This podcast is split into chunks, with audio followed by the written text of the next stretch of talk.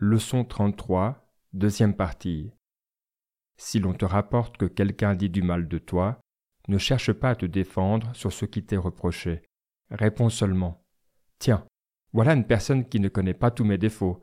Sinon, elle ne se serait pas arrêtée là. Il n'est pas nécessaire d'aller souvent voir des spectacles. Si cela t'arrive, ne t'intéresse sérieusement qu'à toi-même, c'est-à-dire désire simplement que les choses, dans l'histoire, arrivent comme elles arrivent, peu importe qui gagne. Ainsi, tu ne seras pas contrarié. Retiens-toi complètement de crier, de te moquer des acteurs ou d'être démesurément passionné. Une fois le spectacle terminé, ne parle pas trop de ce qui s'est passé, sauf à propos de ce qui peut contribuer à te rendre meilleur. Sinon, il serait clair que tu t'es laissé emporter par le spectacle plus que tu ne l'aurais dû. Ne te décide pas à la légère quand il s'agit d'assister à des conférences. Quand tu y vas, garde une attitude digne et calme, et qui ne soit pas sombre ou désagréable. Quand tu as rendez-vous, surtout avec quelqu'un d'influent, garde à l'esprit ce que Socrate aurait fait dans une telle situation, et tu sauras comment te comporter convenablement en toutes circonstances.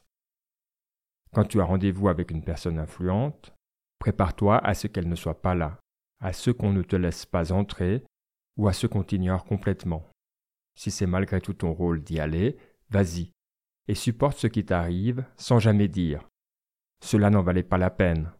C'est une réflexion qui n'est pas digne de toi, celle d'un esprit soumis aux choses extérieures. Lorsque tu parles, abstiens-toi de mentionner sans cesse ou de manière excessive tes réussites ou les risques que tu as pu prendre, car, si tu as plaisir à les raconter, les autres n'en ont pas à les écouter. Évite également de vouloir faire rire à tout prix. Non seulement tu risques de tomber dans la vulgarité, mais en plus tu pourrais perdre l'estime de celles et ceux à qui tu parles.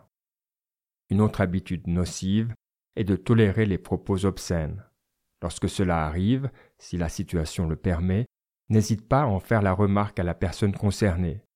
Sinon, montre au moins par ton silence, ton embarras visible ton visage fermé, que cette conversation te déplaît.